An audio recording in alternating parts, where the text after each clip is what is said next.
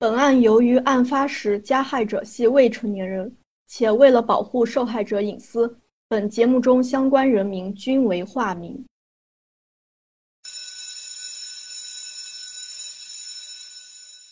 啦啦啦啦啦啦啦啦啦！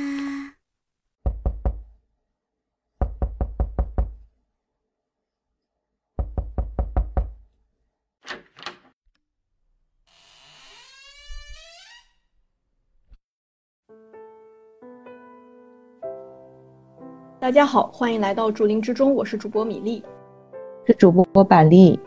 竹林之中是一档慢聊类罪案播客。为你带来人世间那些或离奇、或烧脑、或让人意难平的各类真实案件，让我们开始今天的案件讲述吧。一九九六年九月一日，随着盛夏的落幕，初秋的微风送来了丝丝凉意。这一天对于天津市一户姓祖的人家来说是个大日子，因为这天是这户人家的女儿祖小雪高中开学第一天。一家三口期盼这一天已经很久了，因为呀，祖小雪考上的可是当地的重点高中——静海县第一中学。静海一中始建于一九五八年，校名是由郭沫若先生题写的。一九八零年的时候被确定为天津市首批重点中学。哎，那么家里出了个学霸，这对父母来说呢是件值得骄傲的事情。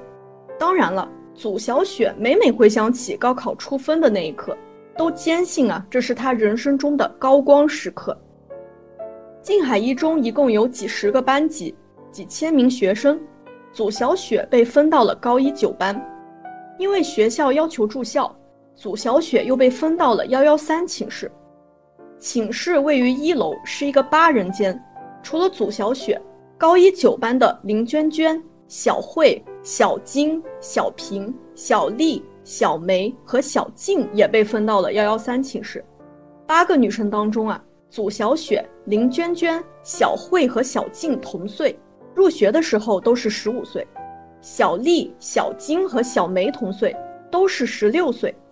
在八个人里面呀，小平最大，当时是十七岁。就这样呢，同在一个班级。又因为缘分啊，同住一个屋檐下的八个女生开始慢慢熟络起来。八个女生里面呀，只有左小雪是城市孩子，其他的几个人呢都来自农村。左小雪因为是独生女，从小就生活在封闭的大院里面，过上集体生活以后啊，她经常和爸爸妈妈说，自己和寝室的同学可亲了，除了父母啊，就是跟室友的关系最好。高中的课程啊，我们知道是非常紧张的。那么一转眼呢，两年就过去了，九班就升入了高三。在升入毕业班之后啊，同学们更是争分夺秒的学习，有时候啊，一个月才能回一次家。左小雪的妈妈就不放心她，差不多是每个礼拜都要去学校看看女儿。每次去呢，也是吃的用的都要装一大包。而且有好吃的东西啊，寝室里面的每个孩子都有份。有一次，祖小雪的表姐从新疆捎来了一些香梨，祖小雪的妈妈就带到了学校里面分给大家吃。八个女生啊，看到有好吃的水果都非常开心。这个就说：“哎，阿姨这个真甜。”然后那个就说：“哎，谢谢大姨。”小小的寝室里面就热闹了好一阵子。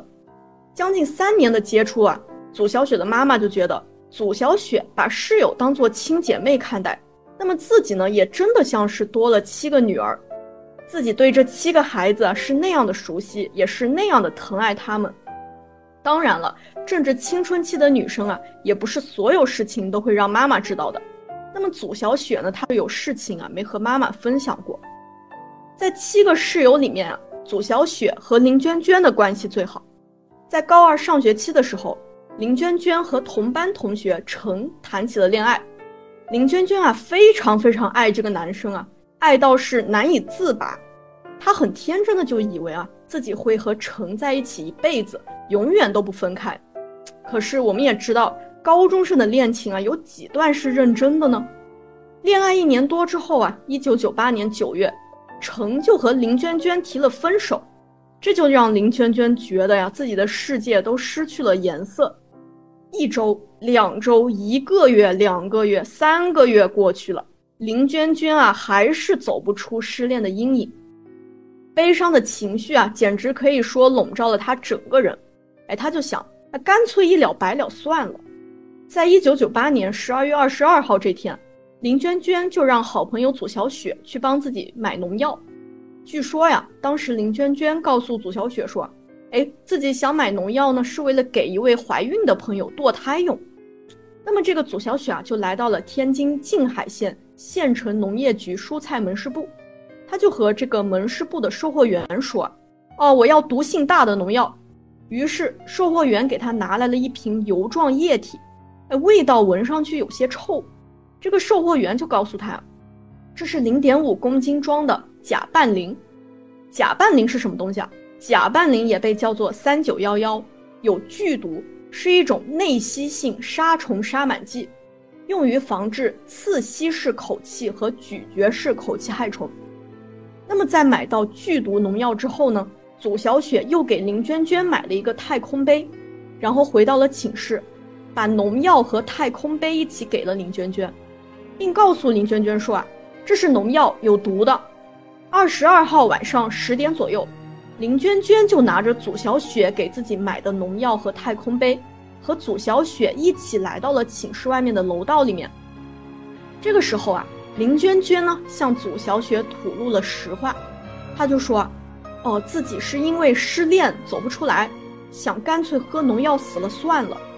但是一个人走啊，好孤独啊，要是有人能陪自己一起就好了。”哎，她就想到。寝室还有另外六个姐妹呢，有六个姐妹陪自己上路就不孤单了。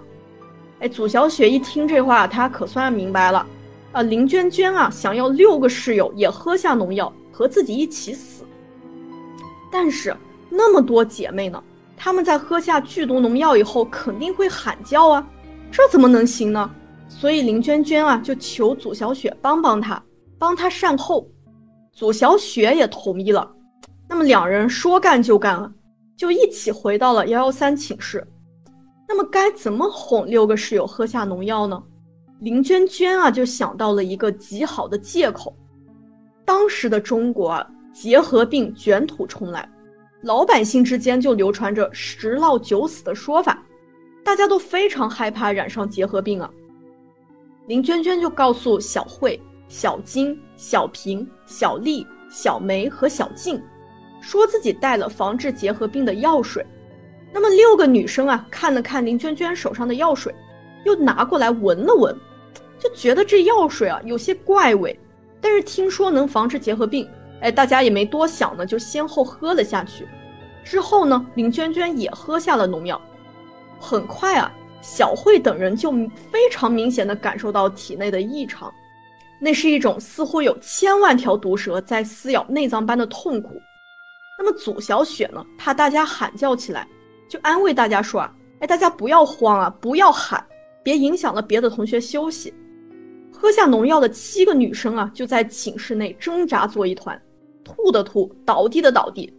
祖小雪见状呢，就按照之前和林娟娟的约定，一个一个给室友们递水喝。喝下甲拌磷的女生啊，就感到药物味道十分难闻。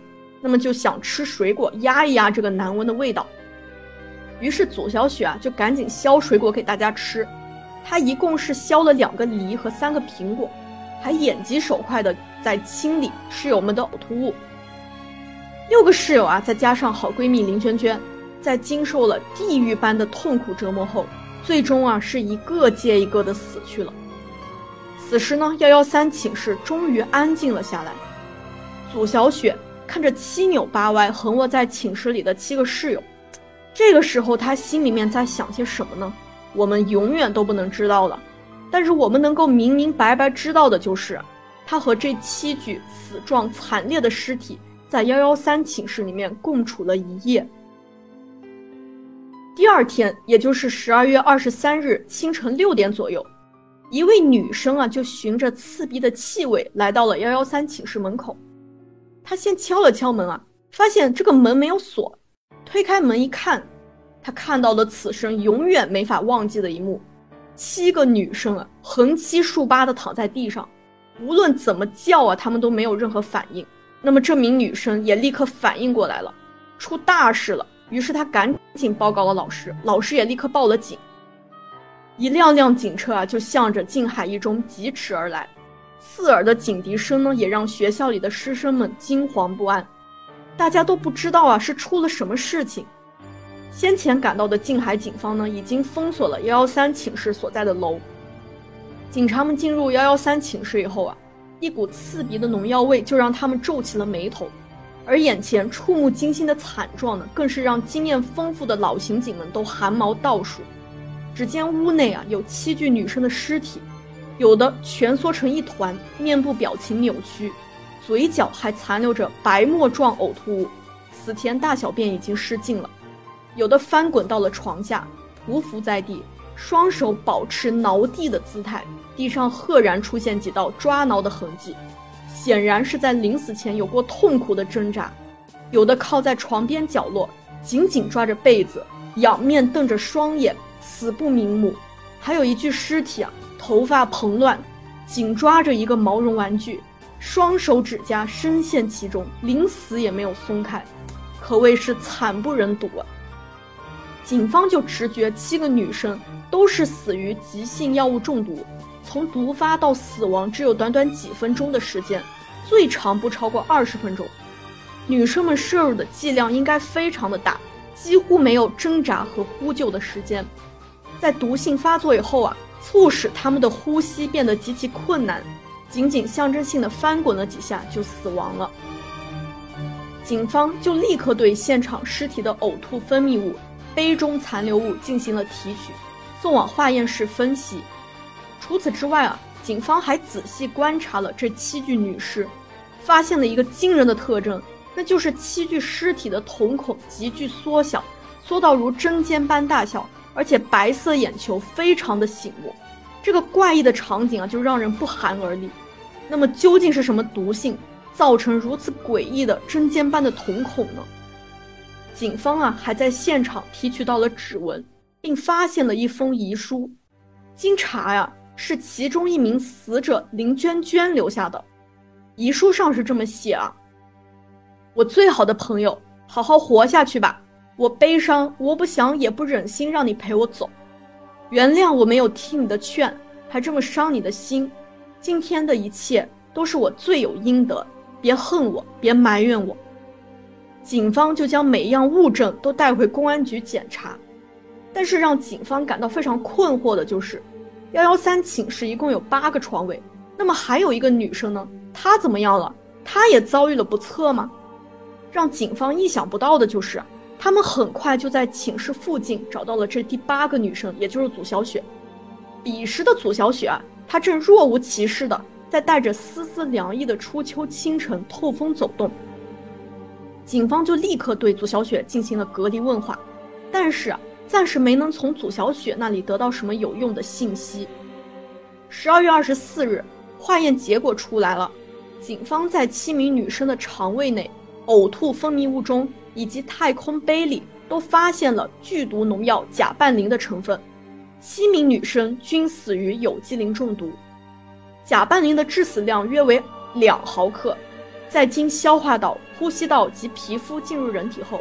会使血胆碱酯酶低于正常值，从而引起呼吸中枢抑制和循环衰竭，最后导致呼吸机瘫痪，并伴随肺水肿。服用者在十分钟后便会发作致死。在对七具尸体进行尸检的时候，法医还能闻到类似大蒜的臭味。其实啊，如果当时能够发现及时的话，还能赶紧为七个女生注射抗胆碱药阿托品。但是因为事发突然啊，又毫无征兆，而且正值夜半时分，所以女生们啊不幸错过了最佳的抢救时机。此时距离高考还有半年的时间，还有半年，这七个女孩就可以考一个好大学，过自己想要的人生。然而，七个鲜活年轻的生命却以这样惨烈惊悚的方式，永远停留在了1998年的这个深冬。警方为了搞清楚七名女生究竟是怎样中的毒，毒究竟是来源于哪里，除了对祖小雪进行问话，还同时调查了静海一中的食堂师傅。但是根据警方的调查，当日的饭菜里面并没有发现有毒物质。其他学生呢也没有出现中毒的症状，于是食堂师傅的嫌疑立刻被排除了。那么，难道是有外人偷偷进入了女生宿舍楼，给幺幺三寝室的女生下了毒吗？但是，根据对宿管的问话，宿管就表示啊，静海一中女生寝室管理非常严格，不可能有校外人进来投毒。那么，一切线索就指向了幺幺三寝室所在的寝室楼内部。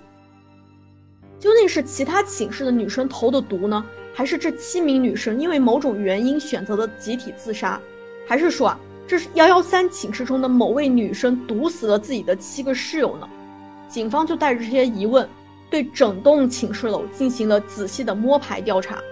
警方通过调查得知啊。案发当日，也就是十二月二十二日晚上十一点五十分左右，幺幺三寝室对门幺幺二寝室的女生就闻到屋内有一股很强烈的刺鼻气味，便将寝室的窗户打开散味，发现这个味道还是很浓。寝室里面的小薛和小曲两个女生就觉得情况不太对劲，于是赶紧起床，找到了负责该寝室楼警卫的曹某、王某夫妇二人。向夫妇二人说明了情况之后，四个人便共同在楼道内搜寻了一番。他们认为啊，幺幺三、幺幺二、幺幺幺、幺幺零这四间寝室范围内的气味最大。随后，四人回到寝室楼的警卫室，给教师楼的教导处等地方打电话，想将该情况告知校方领导，但是没有人接电话。小薛和小曲两个女生又同警卫王某一同去到教师楼找值班人员。也没有找到人，他们又一同去了大门警卫室敲门，但是还是没能找到值班人员。三个人啊，就只好回到所在寝室楼，接着又给教导处打了电话，但是仍然没有人接听。这个时候已经是夜里一点多钟了，警卫王某便让小薛和小曲回去睡觉了。就这样啊，幺幺三寝室的七名女生啊，就错过了最佳的抢救时机。这个时候呢？公安局化验室又传来了消息，通过对几名死者饮水杯子的检测，就发现有几个杯子沾染了同一个人的指纹。警方就首先提取了幺幺三寝室唯一一个幸存者，也就是祖小雪的指纹。一经比对啊，确认几个杯子上的指纹就是祖小雪的。那么祖小雪的疑点就立刻加大了，因为几名死亡女生的呕吐物当中含有梨和苹果的成分。警方呢就推断，女生们在服用药物以后啊，因为味道难闻而食用过水果，而现场发现的一把削苹果的小刀上面，又检测到了祖小雪的指纹。不过这些啊，其实都不足以确定祖小雪的嫌疑，因为同住一个寝室的女生啊，大家相互碰过日用品啊，共用水果刀啊，这也不是什么奇怪的事情。但是此时啊，又一个线索反映上来，而正是这个线索。让案情的侦破有了重大的进展。通过对静海一中附近所有农药售卖地点的排查，静海县县城农业局蔬菜门市部的一个售货员就表示，二十二号那天啊，一名女生来找他买过零点五公斤的瓶装甲拌磷。经售货员的指认啊，来买农药的就是祖小雪。一九九八年十二月二十四号，警方将祖小雪刑事拘留。十二月二十五号，祖小雪被依法逮捕，而这一天啊，正好是她十七岁的生日。一九九九年五月二十六号，天津市第一中级人民法院不公开审理了此案。法院认为，被告祖小雪明知其购买的农药有剧毒，仍然帮助林娟娟欺骗同宿舍其他同学服用，导致多名被害人死亡的严重后果，其行为构成了故意杀人罪。但鉴于被告人祖小雪犯罪时未满十八周岁，应当依法从轻处罚。一九九九年七月二十八日，天津市第一中级人民法院宣判，认定祖小雪实施了帮助杀人的行为，对祖小雪以故意杀人罪判处无期徒刑，剥夺政治权利终身。宣判当天，天津市第一中级人民法院出动了所有警力维持秩序。宣判的话音刚落。几个矿泉水瓶就伴随着人群的吼声掷向了祖小雪和她的父母。祖小雪的父母甚至没来得及看一眼女儿的表情呢，就被法警急急地护出了法庭。一审宣判之后啊，祖小雪不服判决，上诉到了天津市高级人民法院。一九九九年九月六日，天津市高级人民法院作出维持原判的终审裁定。二审虽然维持原判，但是所持理由与一审判决有很大的变化。二审裁定认为，祖小雪是具有高中文化的中学生，对农药的毒性和危害程度应当明知。当他人实施危害行为的时候啊，祖小雪明知危害结果将要发生，却予以放任，其为阻拦他人服食的行为，属于以不作为的方式犯罪。原判定罪准确，量刑适当。驳回上诉，维持原判，但是祖小雪仍然不服，再次提出了申诉，提出他在购买农药的时候啊，不知道该农药的真实用途，而且对农药的危害性啊并不明知，也没有参与伙同林娟娟欺骗他人服食农药，要求宣告其无罪。天津市高级人民法院对祖小雪故意杀人一案进行了复查，认为原一二审判决认定的事实清楚。证据确凿充分，审判程序合法，定罪量刑并无不当，驳回其申诉。在这里值得一提的就是，面对审讯啊，祖小雪始终都没有说实话。但是因为本案现有的证据已经形成了一个完整而连贯的证据链，因此法院事实上根本没有听信祖小雪的任何口供，因为没有任何与其口供相符合的证据。祖小雪的口供啊，对判决结果可谓是毫无影响。但是，关于本案的判决呢，其实存在一些争议。比如说，北京大学法学院教授汪建成就认为，有重大犯罪嫌疑，并不等于就是罪犯。汪教授就表示啊，刑事案件具有复杂性，人的认知能力也具有局限性，刑事诉讼还具有特定时空局限性。这些要素啊，就决定了刑事诉讼不可能完全还原刑事案件的本来面目。对照我国法律规定的证据确实充分的标准，汪教授就认为，对祖小雪一案的处理啊，存在诸多值得商榷之处。例如啊，某门市部售货员证明祖小雪购买农药之事实与祖小雪供述相符，这一条证据啊，虽然同林娟娟故意杀人之间有关联性。但是却与祖小雪故意杀人之间没有关联性，因为祖小雪在买农药的时候啊，她并不知道林娟娟是要用该农药来自杀并杀死同宿舍的其他同学，而且汪教授还认为啊，本案没有证据，或者说没有足够的证据证明祖小雪和林娟娟的共同犯意到底是如何形成的，祖小雪是如何帮助林娟娟哄骗同宿舍的女孩喝农药的。在没有充分确实的证明这些重要的证明对象之前啊，就无法认定祖小雪就是故意杀人罪的共犯。在汪教授看来啊，祖小雪一案呢是一桩疑案，而对于这样的疑案，就应当根据《刑事诉讼法》第一百六十二条第三项，也就是证据不足不能认定被告有罪，应当作出证据不足指控的犯罪不能成立的无罪判决。除了汪教授啊。祖小雪的辩护律师郑斌律师呢，从一审到二审再到申诉，都一直在为祖小雪做无罪辩护。但是这并不影响二审维持原判，也就是说，对祖小雪以故意杀人罪判处无期徒刑。这里我想再补充一点资料啊，就是我看了当时天津市高级人民法院审判监督庭陈永杰的记录，陈永杰就在记录中表示，如果祖小雪。仅仅是由着林娟娟服食农药死亡，她的行为就已经构成故意杀人罪了。本案啊，甚至更进一层，在林娟娟欺骗他人服食农药的过程当中，祖小雪没有履行应尽义务，致多人死亡，符合故意杀人的犯罪构成，且属情节特别严重的情况。判决后啊，祖小雪呢就开始了服刑。以上是刑事判决部分。那么，关于民事判决，两千年十一月九日，天津市静海县人民法院受理了此案，依法组成合议庭，公开开庭进行了审理。原告一共是有十二名，分别是死者小慧、小金、小平、小丽、小梅、小静的父母，被告分别是天津市静海县第一中学祖小雪及其父母林娟娟父母。原告方就诉称啊。十二原告之六女儿被被告祖小雪及被告 S 某、L 某之女林娟娟合谋故意在被告静海一中女生寝室毒死。虽然案发时祖小雪、林娟娟未成年，但是他们的父母依法承担相应的民事责任，而被告天津市静海县第一中学没有尽到监护及管理职责，应该承担全部的民事责任。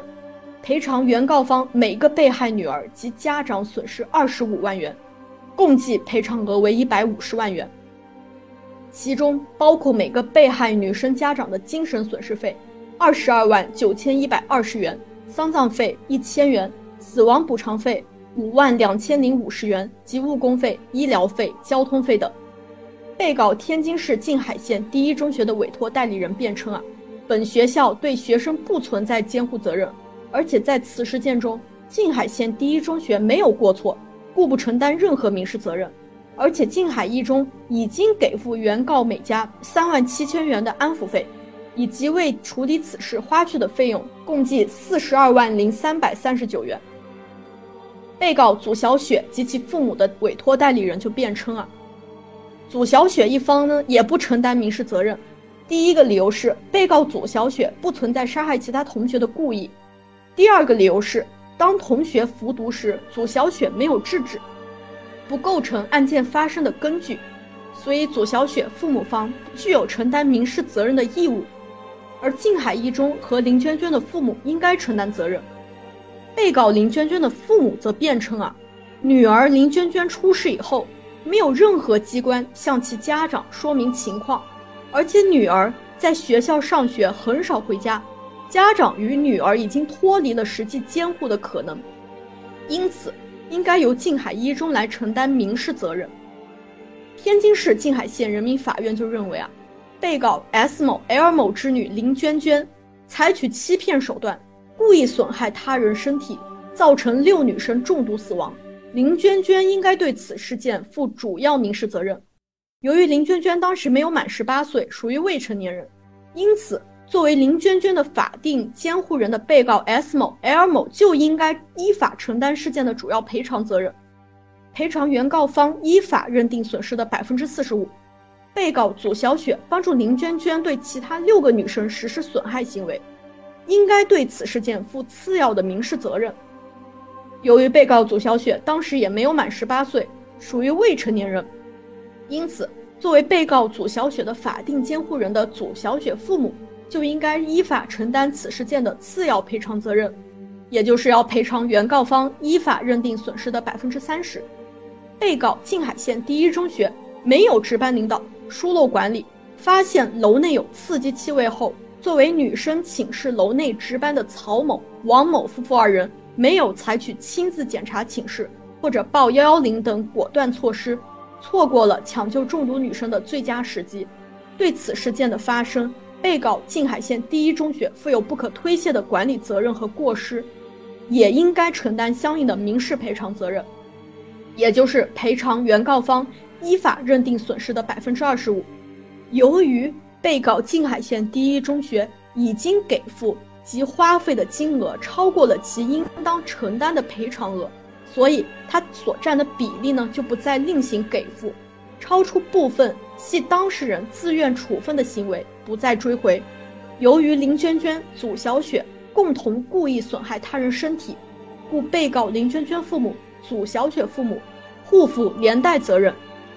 原告方所提出的赔偿六被害女生及家长每方二十五万元，总计一百五十万元的诉讼请求无法律依据，不能全部支持。对原告方提出的丧葬费一千元及死亡补偿费应当确认，但是死亡补偿费根据年龄的不同，数额有所不同。具体情况为：小丽、小平、小金、小梅死亡时已经成年，丧葬费赔偿一千元，死亡补偿费五万两千零五十元；而小慧和小静死亡时十七岁，属于未成年人，丧葬费赔偿一千元，死亡补偿费。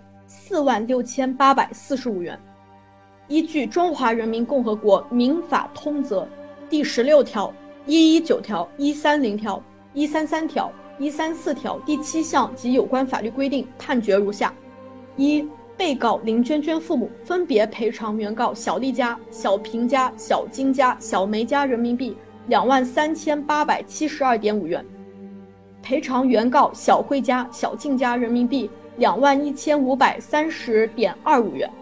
被告祖小雪父母赔偿原告小丽家、小平家、小金家、小梅家人民币一万五千九百一十五元。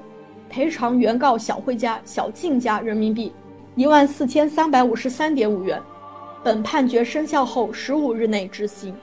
二、被告林娟娟父母、祖小雪父母互负连带责任，案件受理费二百五十元，由林娟娟父母、祖小雪父母均摊。成年后呢，祖小雪就被转移至天津女子监狱继续服刑，而她的妈妈。每天拿着那张已经翻来覆去看过无数遍的九班全班女生在军训时拍的合影，也就是幺幺三寝室八个女生唯一的一张合影。她的手指啊，一遍遍地摩挲着八个孩子的脸庞，她的余生呢，都将被笼罩在无边的黑暗里面。一个不知道何时才能有解答的疑问将困住她的一生，那就是自己好端端的女儿。究竟为什么要做出这种丧尽天良的事情来？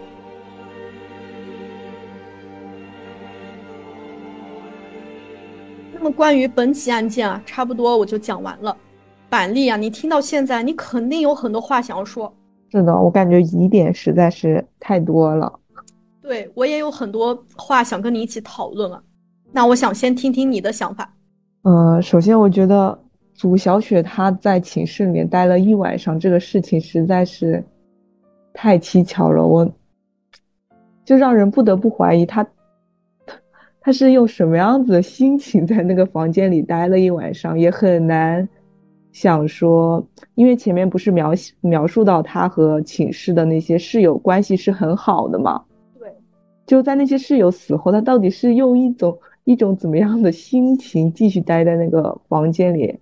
然后我觉得和后面他一直为自己辩护，就是这个事情其实是与他无关的嘛，我就会觉得很奇怪。如果他真的跟那些室友的关系很好的话，他怎么可以若无其事呢？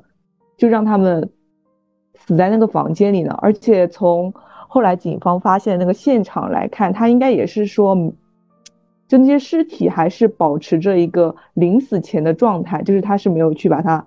挪动过，就是没有把它安放好。就那些人是以一个很可怕的状态死在那个房间里的。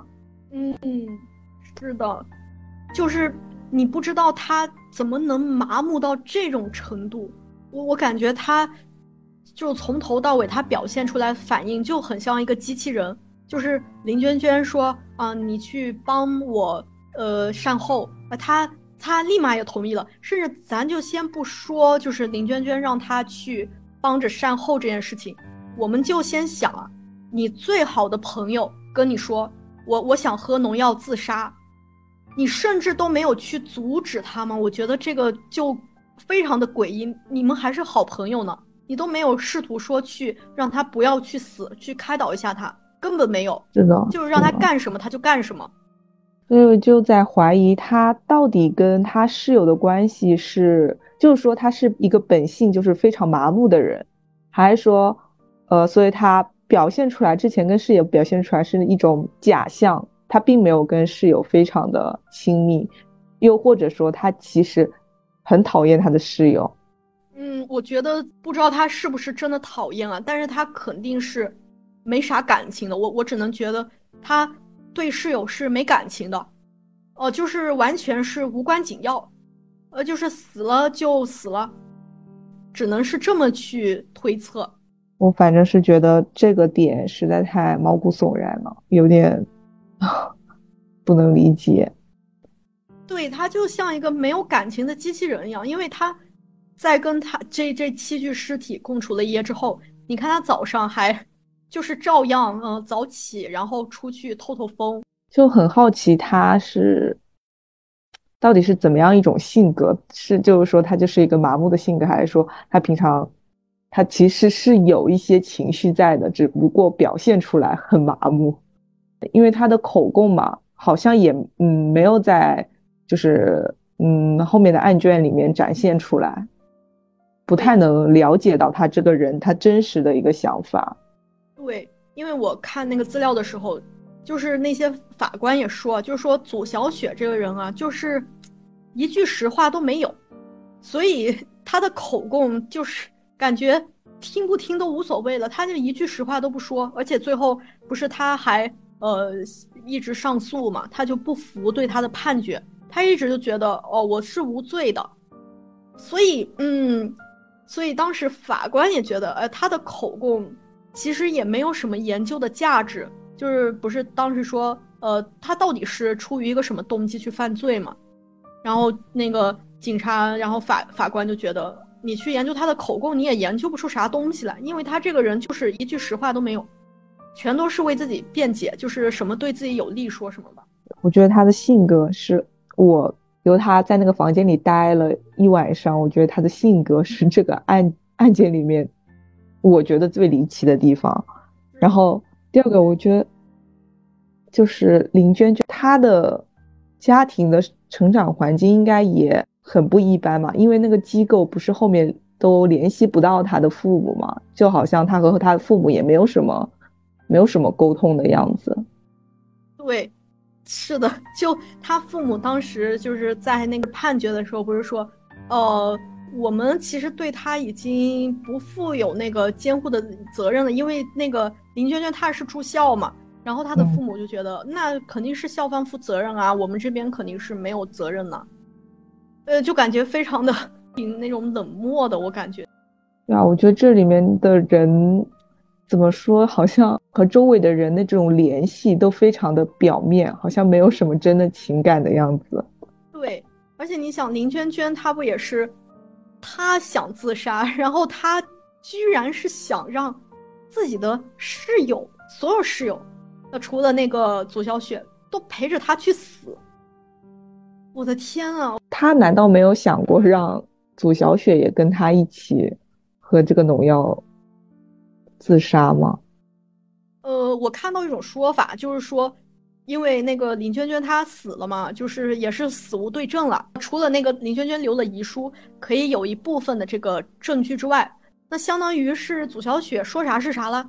所以也有可能是林娟娟当时是让祖小雪跟她一起走的，但祖小雪可能自己就提出，呃，你需不需要我帮你善后啊？因为呃大家可能会叫啊，大家一叫那不就被人发现了吗？所以要不我帮你去。呃，安抚大家，就让大家不要发出什么声音，这样不就没人发现了吗？他可能是这么跟林娟娟说过。那当然，这就永远都没法知道，因为林娟娟已经死了嘛。怎么说？还有一个很可惜的点就是校方嘛，校方一直主张自己没有责任，但我觉得肯定是有的，因为毕竟那天晚上是有人发现了宿舍的异样，然后让那个警卫去查看寝室嘛。本来是有抢救的这个余地的，结果他们因为。就是没有上心吧，所以这个就错过了最佳抢救时机，真的也是很可惜。对呀，我觉得那个，呃，就是幺幺二那两个女生真的做的挺好的，她们已经做到了她们该做的一切。你像她们闻到那个味道之后，哎，她们就赶紧下床，然后赶紧去报告这个宿舍楼里面的两个警卫，然后还跟着这个警卫啊，就去到各种地方去打电话给那个。校方的负责人，或者是去找那个大门的那个值班的人员，就这两个女生真的可以说是很尽心了。但是，哎，但是那个警卫那对夫妇他没有就是坚持查下去嘛。其实那个时候，你想他们都已经确定了是幺幺三、幺幺二、幺幺幺零这四个寝室那一片发出的臭味。其实，你说当时一间一间寝室敲敲门问我，对吧？我觉得，你你看幺幺二幺幺幺幺零，他们一敲，那肯定是里面女生就出来开门嘛，那就能排除这三个寝室没问题，那就能知道是幺幺三有问题啊，那那是吧？当时就报警，然后打幺二零，那那些那七个女生可能还有一点点被抢救过来的希望。你说当时那个警卫敲门的时候，涂小雪是在里面会有回应吗？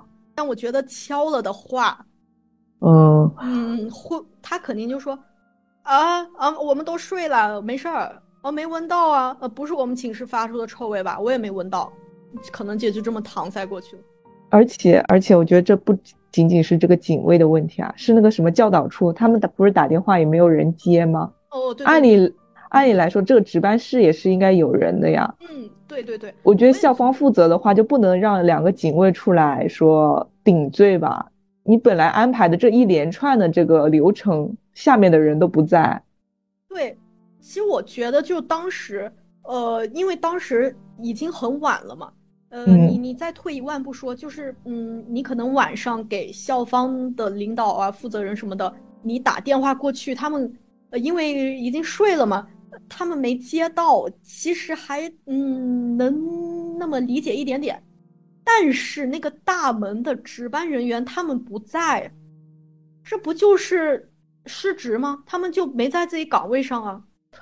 是的，校方的责任非常大。真的是他，他还好意思说他没责任，不知道咋想的。不过，不过他倒是也那个赔偿，他也做到位。他相当于是在那个民事判决之前，他就给就就赔钱了，而且赔的钱是超出他应该赔的那个范畴的。但他说他自己没责任，就就那个就不对嘛。是的，是的。然后就我我比较我听到这个案件的时候，比较在意的是上面三个点嘛。其实我有一点怎么说，有点八卦心情吧。其实我还挺好奇林娟娟和她那个男朋友是怎么回事儿。我就觉得，你说就是 那个成，呃，他为啥会陷这么深是吗？对，嗯，就我感觉吧，就是。你像高中的时候都是那种青春期的女生嘛，而且当时高三，然后压力、学习压力就各方面压力也比较大。我觉得，就我联想到我自己当时啊，我觉得那个时候因为压力太大了，你就做出一些 奇奇怪怪的举动，其实是能够理解的。但是，嗯，但确实像你说的，就是。他为啥会陷好偏？我就会觉得好偏激啊，然后我就会联系到他的那个家庭环境，感觉他父母也不怎么管他，可能是性格上有一点孤僻的同学吧。哦，你是说相当于是，呃，相当于是他在他父母那儿没得到啥关关爱，就是没得到啥关心，然后他是在他那个男朋友那儿。因为谈恋爱了嘛，就是得到了一点爱的感，被爱的感觉，结果就是男朋友跟她提分手之后，她就特别接受不了。就从仅有的这些信息来看，就推测林娟娟可能会是一个比较孤僻或者是比较缺爱的的性格吧。嗯，是有这种可能。我觉得，总之，我觉得祖小雪和林娟娟的性格，就是会有很多。嗯，让我存疑的地方吧，就很好奇他们，其实很好奇，当时他们到底是怎么样的一种友情，或者是怎么样的一种关系。对，其实我说实话呀，我我真的很想就是 看一下有没有这就专门研究这个左小雪跟林娟娟这种性格、这种犯罪动机的一个什么专题报告之类的。我觉得真的太。太值得，就是后人去，就是去研究一下，这为什么会这样？大家都是很普通的这种高中生嘛，然后也是这种普通家庭的孩子，为啥会这样呢？就太太罕见、太少见、太离奇了，我是觉得。不过我看到我看到前面的时候，有一个很小的点，嗯，我觉得。那个时候可能早恋更盛行一点。我我在想，祖小雪听到林娟娟说她的朋友要堕胎，哦，她也她也感觉是很平静的接受了这个事实。然后就，首先堕胎怎么可能会用农药堕胎？其次是，假如我高中时候有个朋友跟我说，我的朋友要堕胎，我肯定是非常的震震惊啊。对，所以说，我就觉得他们的高高中生活跟我。不是同一种高中生活，好离奇啊！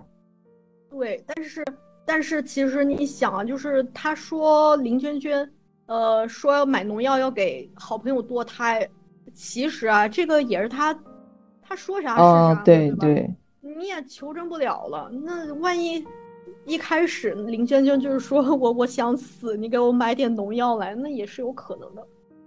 然后，其实我还有一点啊，我就觉得，就是祖小雪，还有这个林娟娟，他俩，我觉得最可恨的就是他们完全是利用了寝室那六个女生对他们的信任。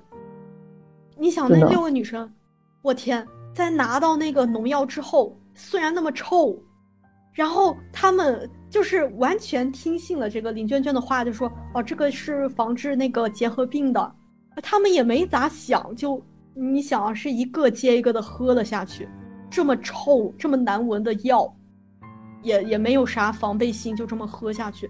你就说他们对这俩人是多信任吧？这种利用别人的信任，然后去害别人，这种人真的是太可恨、太坏了。而且静海一中真的是一个，我看一下是一个很好的学校嘛。然后能进这个学校的人，估计大家就是大家的前途本来是很光明一片的。对，真的很可怜。而且你想，是九八年那会儿，好像他们的那个考上大学的升学率就超级高，就几乎是所有人都能上大学。九八年那个时候，哇，我就觉得这幺幺三寝室的所有人，这八个人。真的就永远这个前途就真的就永远的葬送在了九八年十二月二十二号这一天。就这个案件，就整体说下来，我觉得是目前为止我们做的这十起案件里面，我觉得最最恐怖，然后也是让你最意难平的一起案件。就因为，嗯，因为他是那个未成年人嘛，可能很多细节就是警方都不想呃太多的公布出来。所以我们其实能找到的比较呃权威一点的资料也是很少的。就你我感觉事情你都永远都搞不清楚了。我觉得是最离奇的案件，是真的是最离奇的，想不通他们为什么要做这样的事，怎么能做到这样的程度？对，就我在查的时候，其实我一直就有很多就别的想法冒出来，我在想。天呐，那个那个幺幺二的那个小曲和那个小薛，还有那两个警卫夫妇，还有那些什么食堂的阿姨啊，或者是一些学校里面别的人，或者是高一高三九班的这个班主任什么的，他们的同班同学，你说他们现在还会偶尔想起这件案子吗？我我觉得这个案子应该是永远永远的。就是烙印在了所有曾经处于那个环境当中的那些人吧，我觉得这一辈子你都你都永远的忘不了啊，你根本过不去啊！尤其是当时他们一楼的附近的那几个寝室的同学，他们已经闻到了那个味道，你就想，就是离那个死亡的那种气息，他们是离得多近啊！我觉得真的很可能就。各种心心理层面，其实真的改变了这些，嗯，当时就是处于这个环境的这些人吧。而且你想，当时那个班主任，他的班上一下就死了七个人，然后班上的另一个女生是，就是这个帮凶。我我天，这这也太……这个老师估计这辈子都。不知道他现在还有没有在当老师的？我觉得太，太可怕了，这种阴影真的是跟着一辈子。而且当下应该整个学校里都是人心惶惶吧，出现了这种事情。对，而且你想，现在静海一中不是还是挺好的一个学校吗？我我天，你你就能想象他们学校现在的学生肯定，只要你入学了，可能学长学姐或者是。可能甚至他们之前就就知道有这回事儿，然后也不知道那个幺幺三寝室，呃，现在还有没有在？哇，你别说，我都我的汗毛都立起来了，好吓人啊！对，就，嗯，你就不太能想象现在要呃静静海一中的学生，他们他们还会提起这个事儿，我我觉得应该会的吧。太可怕了，因为中间有一段是他们那个死装的描写嘛，我觉得听过以后真的会，就是你脑子里能想象出那个画面，实在是太吓人了。是的，嗯，真的是像是那种地狱一样，太可怕了。所以有时候感觉人就是猜不透的人心，那种离奇的，就是超出你能理解范畴的那种。人的情绪活动真的比鬼神还要可怕。是的，而且你想啊，他那个什么祖小雪啦、林娟娟啦，那都是我们身边的人嘛，不是什么遥不可及的人嘛，那都是都是普通人。但你想，就是这些普通人，你指不定谁会做出什么事儿呢。所以我觉得这些案子，嗯嗯，也不能说离我们什么。太远啦，然后我们就是听一个猎奇啊什么的，完全不是这样的。那这些人他都是普通人，那普通这些事情就是就是普通人做出来的呀，你也不能拿一个这种就是冷眼旁观的这种态度去看。而且我觉得你中间有一句话就是说，其实青春期的小孩。你看着有一些小孩挺活泼，或者是挺怎么样的，但他可能私底下或者他内心真实的想法跟他外在表现出来的，就是完全截然相反都有可能。其实家长很难察觉到他就是内心的一些问题吧。对，而且你看他们是一直在住校嘛，嗯，跟家长的联系其实不是很多。你哪怕像那个祖小雪的妈妈，她经常。就是几乎是每周去看他一次，但这种你能看出个啥呢？对吧？你你不就是给他呃送点吃的啊，送点穿的用的，呃，可能就说一两句话，呃，差不多也就走了。那他有一些就是他的一些真实的感受，或者是他有一些秘密，那也不会跟他妈妈说呀。那哪怕是他不住校，他。天天住家里，那他也有秘密啊，他也有一些就不想让家人、不想让大人知道的事情，所以你就说说不准，就是一切都有可能吧？我觉得，是的，是的。那我们这期的案件就到此结束啦，欢迎大家订阅我们的频道，我是米粒，下期再见。我是板栗，下次再见。